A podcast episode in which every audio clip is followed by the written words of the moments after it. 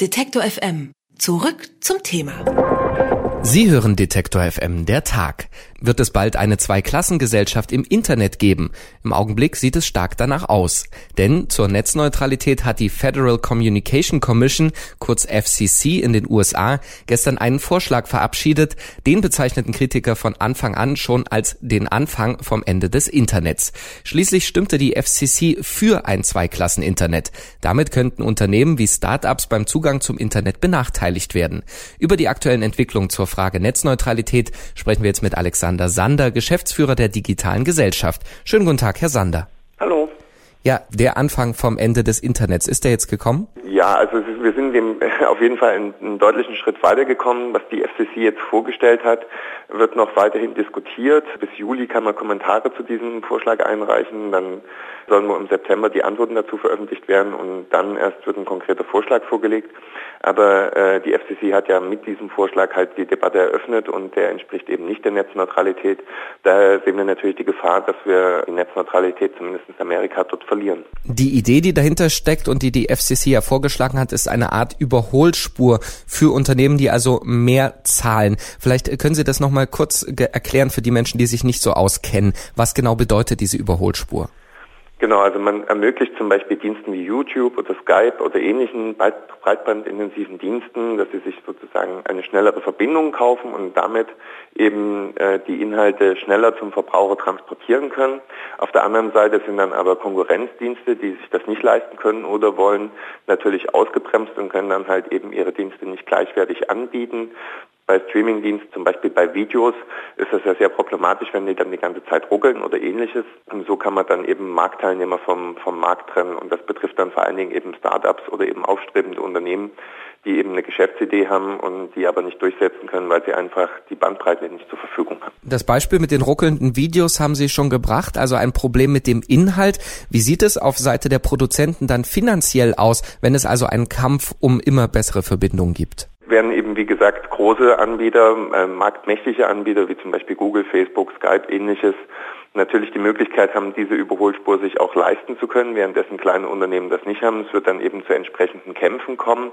Aber man muss natürlich auch sagen, dass das natürlich auch Verbraucherinnen und Verbraucher betrifft. Denn diese Überholspur, die dann da gekauft wird für diese, das, diese Preise, die da entstehen, die werden natürlich auch wieder an die Kunden und Kunden weitergegeben. Da entstehen natürlich Probleme. Also man könnte zum Beispiel damit rechnen, dass ein Tarifdschungel entsteht, also dass halt die Verbraucherinnen und Verbraucher sich extra Pakete kaufen müssen, hinzukaufen müssen. Zum Beispiel das Paket Skype und YouTube oder ähnliches. Und äh, das dazu führt, dass man zu dem normalen Internetzugang, den man bezahlt, noch weitere Pakete hinzukaufen muss und das einfach unübersichtlich für Verbraucherinnen und Verbraucher wird. Der FCC-Vorschlag, Sie haben das äh, ja schon erwähnt, der ist quasi noch nicht komplett ausformuliert. In der neuesten Fassung ist auch von der Überholspur nicht mehr dezidiert die Rede. Heißt das, die gibt's in der Form da nicht mehr oder ist die nur versteckt? Naja, bloß weil man es nicht reguliert, heißt es ja nicht, dass es nicht da ist. Und was nicht reguliert ist, kann dann tatsächlich gemacht werden. Und die Spezialdienste oder diese Überholspur, nur weil sie ausdrücklich nicht erwähnt wird, ist deswegen nicht weg.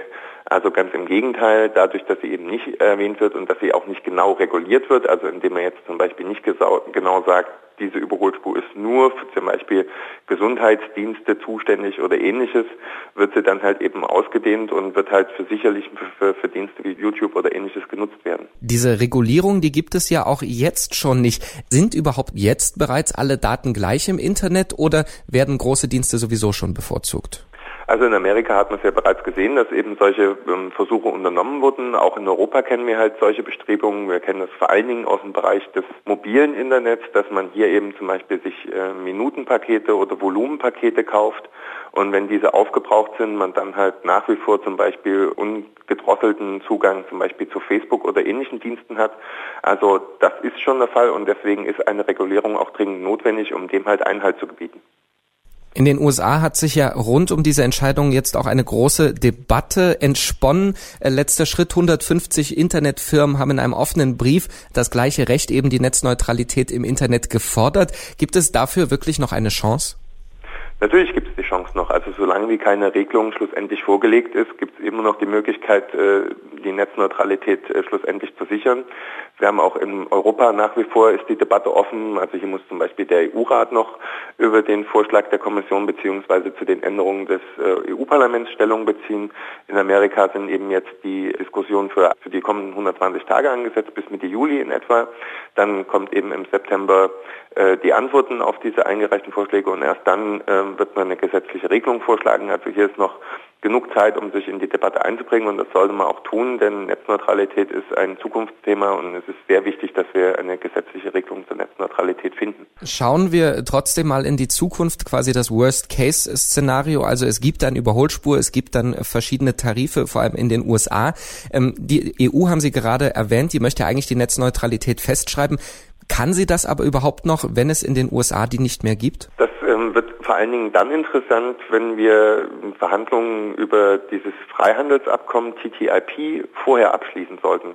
Denn wenn man jetzt zum Beispiel in Amerika zu der Erkenntnis kommt, wir wollen keine Netzneutralität, wir wollen die Überholspuren, dann wird das Freihandelsabkommen TTIP abgeschlossen und dann kommt erst die EU zu einer Regelung zur Netzneutralität. Könnte es eben sein, dass die Provider sich das Recht einklagen, was sie in Amerika haben, nämlich diese Lachsenregelung, diese Überholspuren. Und dann könnte sozusagen die Regelung, die man in der EU gefunden hat, wieder aufgehoben werden. Daher ist es halt extrem wichtig für den europäischen Markt, dass wir uns jetzt schnell da positionieren, dass wir schnell eine gesetzliche Verankerung der Netzneutralität festschreiben und uns nicht das durch die Hintertür für dieses Freihandelsabkommens wieder kaputt machen lassen. Am Ende trifft es natürlich vor allem die Nutzer. Haben die eigentlich eine Möglichkeit, sich nicht nur in die Debatte einzubringen, sondern aktiv etwas zu tun dafür, dass die Netzneutralität erhalten bleibt für Sie? Also der erste Weg ist natürlich, sich in die Debatte einzubringen. Wir hatten ja auch zum Beispiel äh, vor der Entscheidung im EU-Parlament eine Kampagne safetyinternet.eu gestartet, wo man relativ leicht Abgeordnete kontaktieren konnte. Man konnte Faxe schicken, die anrufen, die E-Mails schicken. Sobald wir wissen, wie die Verhandlungen im Rat vollzogen werden, werden wir diese Kampagne natürlich dann auch Richtung Rat lenken dass man hier eben zum Beispiel seine Ministerien, seine Minister anschreibt, die Bundesregierung anschreibt, aber auch zum Beispiel Abgeordnetinnen und Abgeordnete, Parteien kontaktiert, dass hier dieser Druck entsteht. Denn ohne diese öffentliche Debatte ähm, wird natürlich ähm, die, die Netzneutralität nicht als wichtig empfunden. Daher ist es wichtig, dass man sich in die Debatte einbringt, dass man zum Beispiel äh, E-Mails schreibt, dass man auch äh, Entscheidungsträger kontaktiert. Das wird entscheidend sein. Und von daher, man kann natürlich auch darüber hinaus noch zu seinen Providern gehen und sich dort beschweren. Allerdings wird das weniger wirksam sein, als wenn man direkt eben eine gesetzliche Regelung dazu findet. Rund um die Debatte um die Netzneutralität gibt es ja noch eine andere, nämlich wie die digitale Infrastruktur in Zukunft aufgebaut sein soll und wie sie eingeordnet sein soll. Es gibt jetzt Ideen, das Breitbandinternet als Versorgungsinfrastruktur einzustufen, also wie Straße oder Wasserversorgung. Sehen Sie das eigentlich positiv oder negativ? Das sehen wir grundsätzlich positiv, genau. Also der Staat muss jetzt hier Regelungen finden, dass der Breitbandausbau tatsächlich stattfindet und dass dieser Breitbandausbau auch nicht nur darüber stattfindet, indem er jetzt zum Beispiel ein mobiles Netz stärkt, sondern wir brauchen tatsächlich Kabel, die gelegt werden. Denn es ist ja so, dass zum Beispiel oft damit geworben wird, dass man hier 50 äh, Mbit äh, Funkzellen zur Verfügung stellt, die man allerdings nur abgreifen kann, wenn man sich alleine in diese Funkzelle bewegt. Das ist natürlich kein Breitband im klassischen Sinn. Also hier müssen tatsächlich Kabel gelegt werden. Der Staat muss dafür sorgen, dass dieses Breitband halt auch flächendeckend ausgelegt wird und das nicht nur in Deutschland, sondern in ganz Europa. Gleiches Recht für alle Daten. Darum dreht sich die Debatte um die Netzneutralität. Die hat jetzt ein neues Feuer bekommen, weil die Regulierungsbehörde FCC eine Überholspur im Internet einführen will. Und darüber haben wir mit dem Leiter der digitalen Gesellschaft, Alexander Sander, gesprochen. Vielen Dank für das Gespräch, Herr Sander. Ja, vielen Dank, gerne. Alle Beiträge, Reportagen und Interviews können Sie jederzeit nachhören im Netz auf detektor.fm.